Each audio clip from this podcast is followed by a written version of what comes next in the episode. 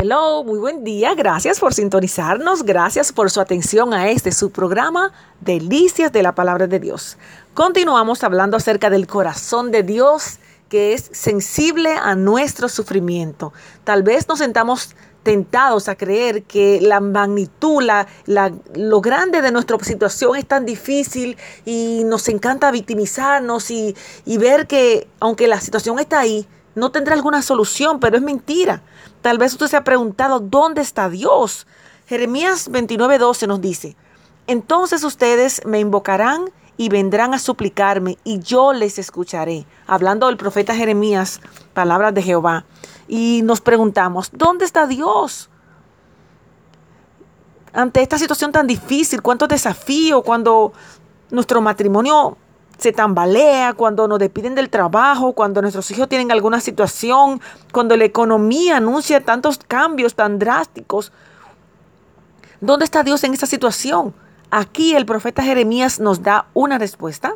Dios está cerca, lo suficientemente cerca como para escuchar cada uno de nuestros gritos, nuestra llamada de atención.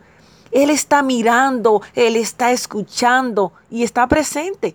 Cuando invocamos a Dios en oración, cuando le clamamos, podemos confiar que el Dios, ese Dios que decidimos adorar, Jehová, está con nosotros, escuchándonos y ofreciéndonos una respuesta. Aun cuando hay silencio también, podemos confiar que Dios está con nosotros.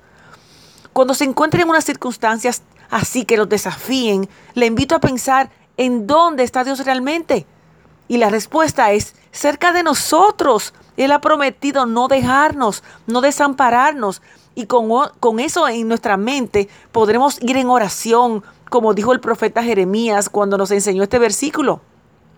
Y mientras hablemos, creamos en nuestro corazón que Dios está abierto para nosotros, que Él nos escucha, que Él nos ama, que Él quiere ayudarnos a superar lo que sea que estemos enfrentando. Aleluya.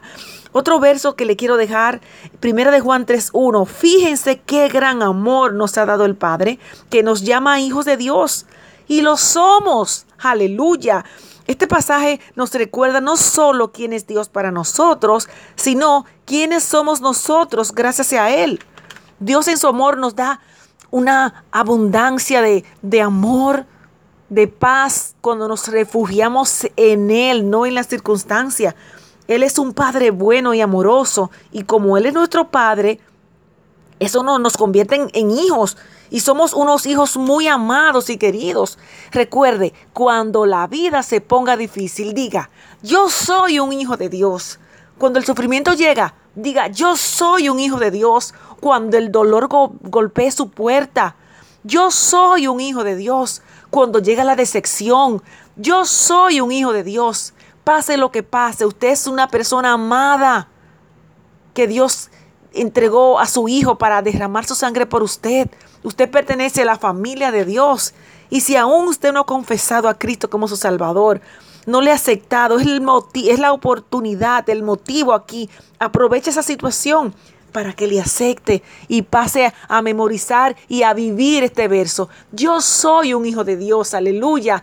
Es nuestra garantía, es nuestra esperanza. No importa la situación, para Dios no hay nada imposible. Entrégale su situación al Señor. Por favor, no deje de confiar en Él. Entrégale su corazón y ríndase a Él.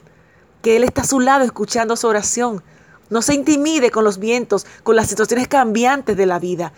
Jesús dijo que dejaría su Espíritu Santo para, para consolarnos, para sostenernos, que no estaríamos solos. Amén. Recordemos que el Señor, nuestro Dios, no es ajeno a nuestro sufrimiento. Bendecido día.